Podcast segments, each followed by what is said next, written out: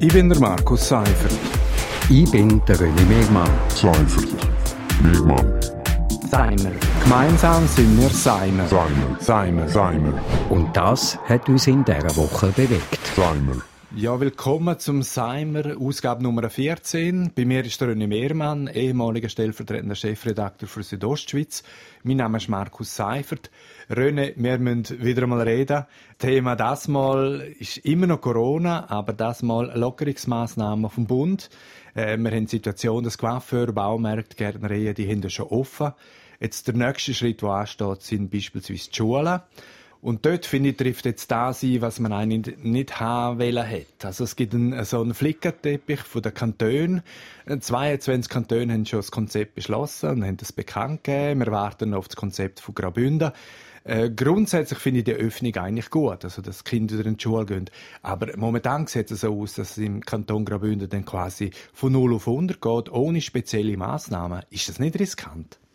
Also ich glaube schon, dass die, die Öffnung auf eine gewisse Art riskant ist und, und ich denke mir, ich denke mir, der, der Bund hätte jetzt da, oder der Bundesrat hätte jetzt da den Föderalismus nochmal halt müssen ein bisschen hinten anstellen, anstatt dass man sagt, wir machen die Schulen auf, was ich super finde. Mein Sohn findet das auch sehr gut. Aber, äh, dass man da ein bisschen klarere Vorgaben gegeben hat, weil, äh, die einen machen das, die anderen machen, machen Halbtage und, und, und, äh, Klassen teilen. Ähm, irgendwo ist das, äh, das Ganze nicht so konzis. Dem vorausgegangen ist eigentlich, dass das Bundesamt für Gesundheit gesagt hat, dass Kinder so nicht äh, die Virenschleuder sind, sondern dass sie eigentlich eine kleine Rolle spielen bei der Verbreitung von dem Virus. Man hört einmal so und einmal so. Also Bundesamt für Gesundheit, wo sagt, ist nicht so schlimm. Ähm, gestern der Star-Virolog von Deutschland, der gesagt hat, die Kinder sind etwa gleich ansteckend wie erwachsene Leute. Also ist auch eine relativ schwierige Situation jetzt. Es ist eine ganz schwierige Situation und ich glaube einfach, dass, dass die Wissenschaft noch nicht die Daten hat, wo sie eigentlich braucht, um das wirklich äh, abschließend beurteilen. Äh, es gibt Studien, aber wenn man eben, wenn man sich vorstellt, dass das Virus irgendwo mm, Mitte November, irgendwo im Dezember mal in China auftreten ist und, und jetzt sind wir ein paar Monate später und man weiß eigentlich immer noch relativ wenig und die einen sagen das und die anderen sagen das. Ähm, ich glaube, man muss wahrscheinlich auch ein bisschen das Wagnis eingehen. Ich denke mir aber, dass wichtig ist, dass man halt die Hygienemaßnahmen, Handwäsche etc., dass man das wirklich umsetzt und allenfalls versucht, ähm, nach Möglichkeiten äh, die, die Kinder nicht nach zusammensitzen lassen oder so. Aber wie das konkret soll stattgehen, das ist natürlich nicht ganz einfach zum Lösen. Also es wäre jetzt so äh, ein Versuchsfeld Schule quasi. Ähm, dann das andere Versuchsfeld, und das ist eigentlich völlig überraschend, weil da der Bundesrat richtig der Turbo eingeleitet hat. Das andere Versuchsfeld ist äh, Restaurant, Gastrobetrieb. Die haben schon in zehn Tagen machen die wieder offen. Ähm, da wird man irgendwie das Gefühl nicht los, das ist auch ein Teilsieg von der Gastrolobby. Ist das jetzt Fluch oder Segen, was da kommt?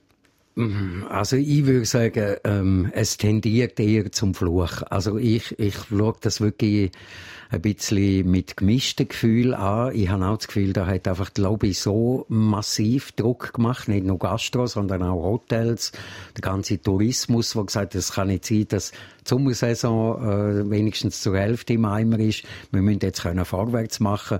Und da hat der Bundesrat nachgegeben. Und äh, mir würde es dann wundern, wenn eine zweite Welle kommt und die wirklich noch heftiger kommt als die erste und man wieder muss zutun, damit ich dann die Leute höre, was sie sagen und ob sie auch die Verantwortung dafür übernehmen.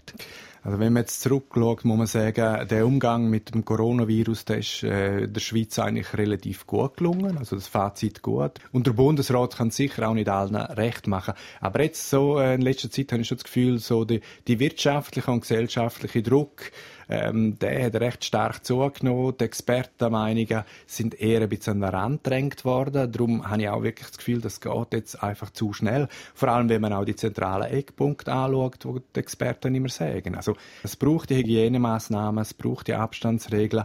Maske, wenn nötig, das denke ich, hat die Schweiz so halbwegs erfüllt, weil das mit der Maske ist eben auch nicht so klar. Ähm, dann ein weiterer Pfeiler ist eigentlich testen und nachverfolgen. Aber da ist einfach das Problem, die Kapazitäten sind nicht vorhanden. Also das Contact Tracing, das kann gerne nicht erfüllt werden. Und das Dritte wäre eigentlich, man müsste flexibel auf steigende Fallzahlen reagieren können. Aber das kann man auch nicht, weil man nicht weiß, äh, wie, wie sich das jetzt ausbreitet, weil eben die Tests fehlen. Also schlussendlich äh, nicht so ein gutes Zeugnis, würde ich sagen. Nein, also bei, bei Schliessung muss man sagen, ist, ist das Zeugnis wirklich gut, aber jetzt bei, bei äh, Wiederöffnung äh, von Gesellschaft und, und von Wirtschaft habe ich schon auch ein bisschen das Gefühl, es ist so ein bisschen ein Jekami und jeder hat versucht, Druck zu machen, das ist irgendwo auch verständlich, aber äh, gewisse Maßnahmen, eben so eine Contact Tracing App, die muss einfach rum sein, wenn man aufmacht. Und ob die am 11. Mai rum ist, das wage ich jetzt noch im Moment zu bezweifeln, auch wenn, wenn sich alle Mühe geben. Und vielleicht hätte man diesen Schritt noch ein bisschen hinterher schieben Ich bin der Markus Seifert. Ich bin der René Megmann. Seifert. Megmann. Seimer. Gemeinsam sind wir Seimer. Seimer. Seimer. Seimer. Und das hat uns in dieser Woche bewegt. Seimer.